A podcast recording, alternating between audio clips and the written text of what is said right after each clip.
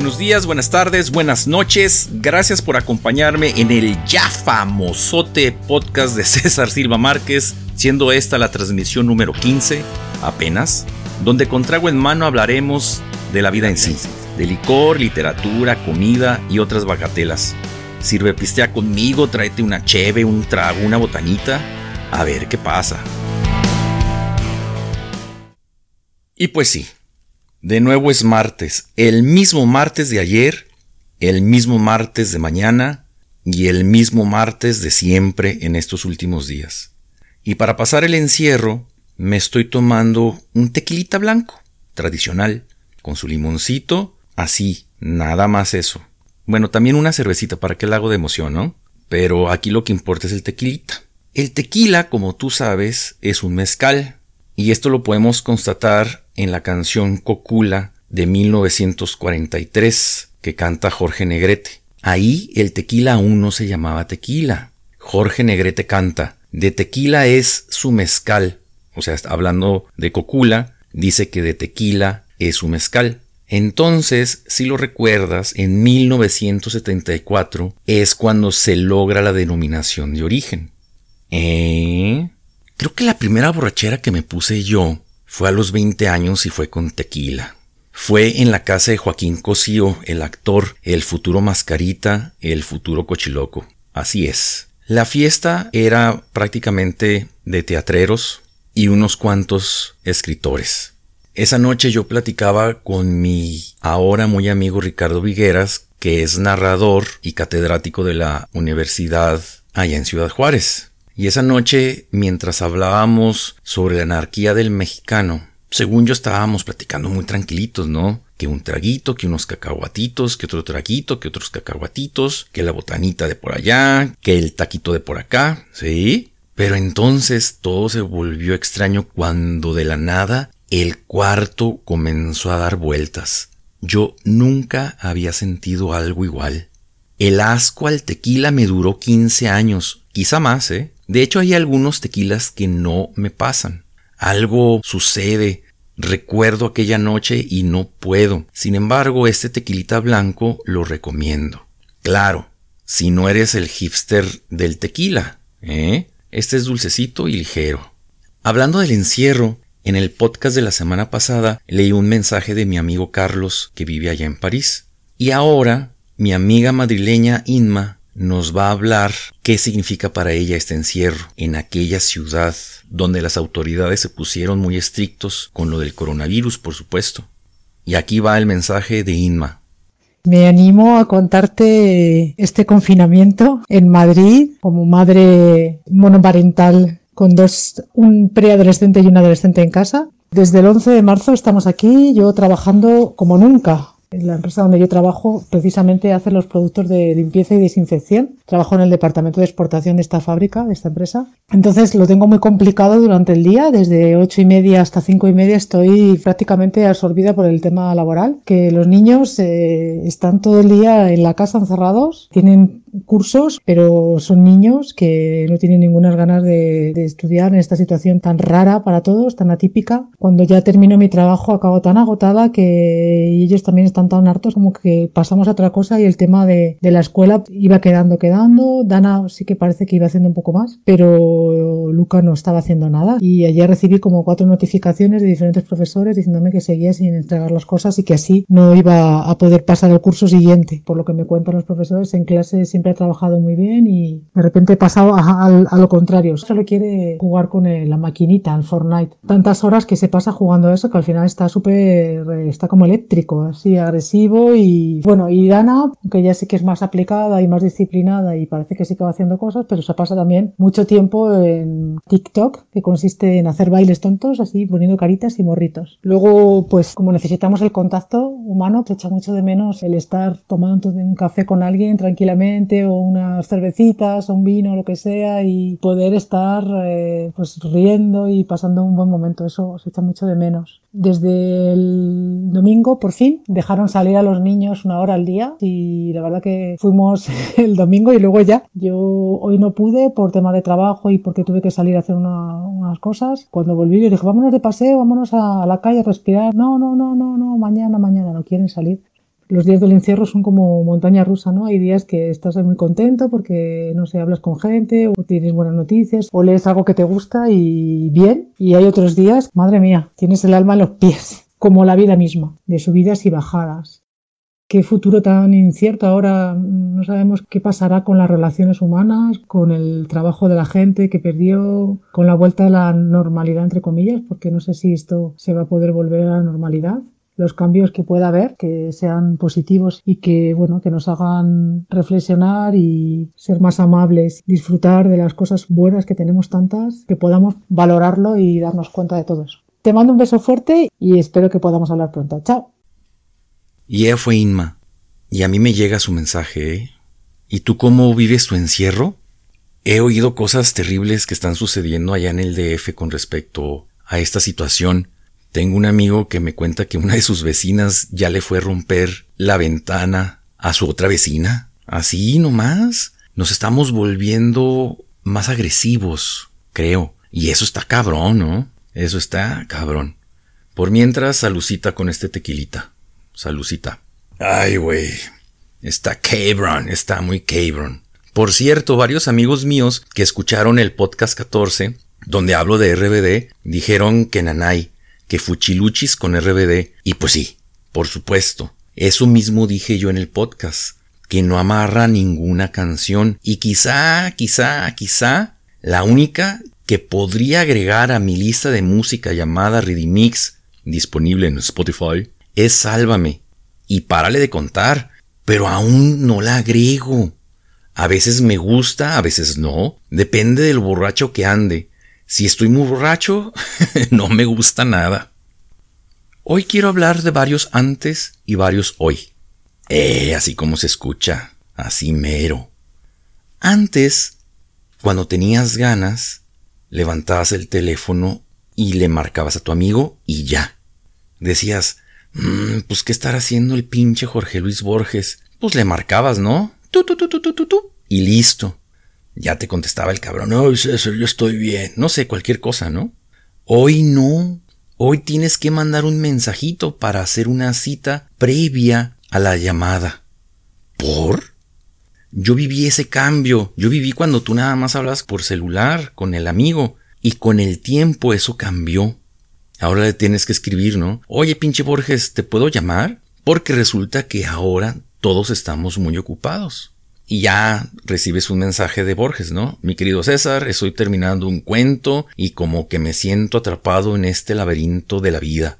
Mejor más tarde me llamas. Pinche Borges con esas cosas, ¿no? Ese es un antes. Otro antes es el siguiente. Antes ponías caritas amarillas a los mensajes como si las caritas tuvieran hepatitis por comer tacos ahí de afuera de la central camionera, ¿no? Pues eso se acabó. Si eres moreno, tienes que buscar un monito moreno y hasta pones el brazo al lado del monito para verificar si el color se te parece. No se vaya a indignar alguien, ¿no? Salucita, salucita. Ah, está bueno esta onda, ¿eh? La verdad el tequila sí cae de maravilla. ¿Cómo vas tú? ¿Cómo te encuentras? ¿Los estereotipos son malos? Sí, muy malos. Pero existen por algo. Por ejemplo, que si los negros la tienen grandota, y pues también los morenos, ¿eh? Hay un chiste que aprendí de un pocho cuando trabajaba allá en Ciudad Juárez. Eh, una tarde me dice el pocho, todo en inglés, ¿no? ¿Cómo se le dice a un hombre blanco, a un white man, verdad? Con pene pequeño. Lo pensé un segundo, le dije que no sabía y me contestó normal. O sea, normal, ¿eh? En español para que todos entendamos. Otro estereotipo, pues.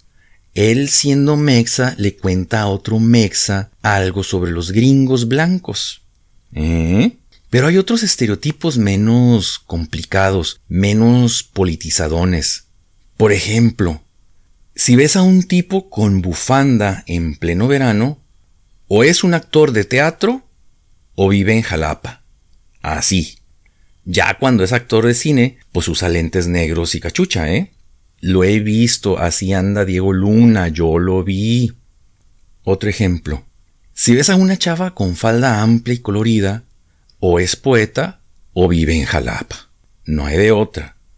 Ahora recuerdo algo. Había una poeta en Ciudad Juárez, o hay, hay una poeta en Ciudad Juárez, de falda amplia y colorida, que siempre que leía sus poemas le temblaba la voz, y uno de sus poemas decía lo siguiente Bébeme el agua del cuenco serpiente, y comamos el fruto salado. Bébeme el agua del cuenco serpiente y comamos el fruto salado. Y pues yo la veía y pues no se me antojaba comerme el fruto salado, ¿verdad?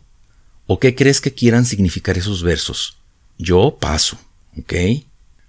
Otro estereotipo más o menos del mismo asunto, ¿no? Si una chava trae esa misma falda amplia y colorida, seguro, seguro, seguro toma leche de soya y en vez de desodorante usa pachuli. Sí, yo conozco a dos, ¿eh? A dos. ¿Ok? Bueno, y pues ya se me acabó mi primer traguito. Déjame recargo y continuamos. Bueno, ya regresé. Aquí traigo mi tequilita otra vez. Está muy rico este tequila. La verdad lo recomiendo, ¿eh? Un tradicional blanco. Tengo amigos que prefieren el añejo, pero no, no, no, no. Creo que en esta ocasión el blanco es más dulcecito que el añejo. A mi gusto, es más suave. Hablando de serpientes y frutos salados, les quiero hablar de un libro cachondo muy padre, El carnicero, de Alina Reyes. Es un libro bastante interesante donde el manejo del lenguaje y la preocupación por llevar el erotismo a un plano más filosófico está presente. Espero que eso se me entienda y si no con la lectura ustedes lo van a ver. Sí hay cogidas, por supuesto, pero la narrativa está permeada por cierto sazón de tratar de entender lo que sucede, de darle un sentido más sabroso a lo sabroso, una sutil consecuencia intelectual a la acogida, Alina Reyes, como buena francesa, nacida en Burdeos, lo logra de maravilla y su personaje principal es inteligente y observador. Y el inicio va así. Bébeme el agua del cuenco, serpiente. no te creas. Perdón, perdón, perdón, perdón. La lectura estará a cargo de Magali Velasco. Y va así. La hoja se hundió suavemente en el músculo y lo recorrió de arriba a abajo con soltura. El ademán estaba controlado a la perfección. La rodaja cayó doblándose mansamente sobre el tajo. La carne oscura relucía, avivada por el contacto del cuchillo. El carnicero colocó la palma de la mano izquierda sobre el enorme entrecot y con la derecha siguió cortando la pieza. Sentí bajo mi propia mano la masa fría y elástica. Vi penetrar el cuchillo en la carne muerta y consistente y abrir en ella una herida resplandeciente. El acero se deslizó a lo largo de la negruzca mole, la hoja y la pared brillaron. El carnicero tomó una a una las rodajas y las arrojó sobre el tajo. Cayeron con un ruido sordo, como el de un beso, contra la madera. Con la punta del cuchillo el carnicero comenzó a limpiar los trozos, recortando la grasa y estampando sus residuos amarillentos contra la pared alicatada.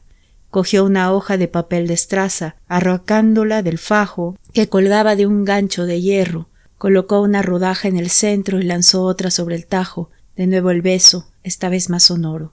Después se volvió hacia mí con el pesado paquete en la palma de la mano y lo arrojó sobre el plato de la balanza. El olor soso de la carne cruda se me subió a la cabeza.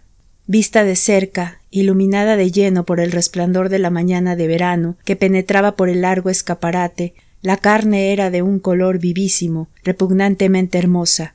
¿Quién dijo que la carne es triste? La carne no es triste, es siniestra. Permanece a la izquierda de nuestra alma, nos asaltan las horas más perdidas, nos arrastra por anchos mares, nos hace naufragar y nos salva. La carne es nuestro guía, nuestra luz negra y densa, el pozo de atracción en el que nuestra vida se desliza en espiral, succionada hasta el vértigo. La carne de buey que tenía delante de mí era la misma que la del rumiante en el prado pero sin sangre sin ese río que lleva y conduce tan rápidamente la vida y del que no quedaba más que algunas gotas como perlas sobre el papel blanco. Y el carnicero me hablaba de sexo durante todo el día. Estaba hecho de la misma carne, pero caliente, a veces blanda, a veces dura.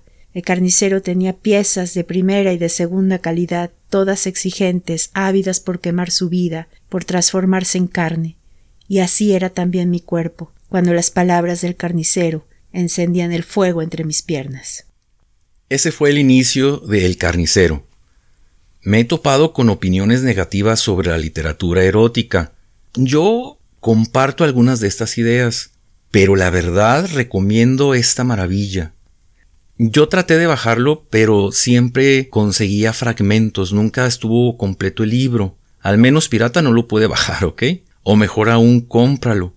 Es una novela cortita, que se lee de golpe. Seguro te va a gustar.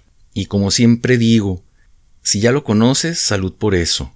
Y si no, échale un ojito. Hablando de... Eh, ahorita recordando lo de las serpientes y los frutos salados, acabo de recordar un poema de un poeta mexicano que dice así, soplas, Petras soplas, como queriendo no apagar las velitas. El poema se llama Aniversario. Ahí le cuentas a ver qué significa también, ¿eh? Bueno, y la verdad hay muchas cosas que leer. Hay tanto, ¿no? No me alcanza el tiempo, la verdad. Y quisiera ahora agregar también de Alina Reyes el inicio de su novela llamada satisfacción o satisfaction o satisfacción. No sé si está en inglés o en francés.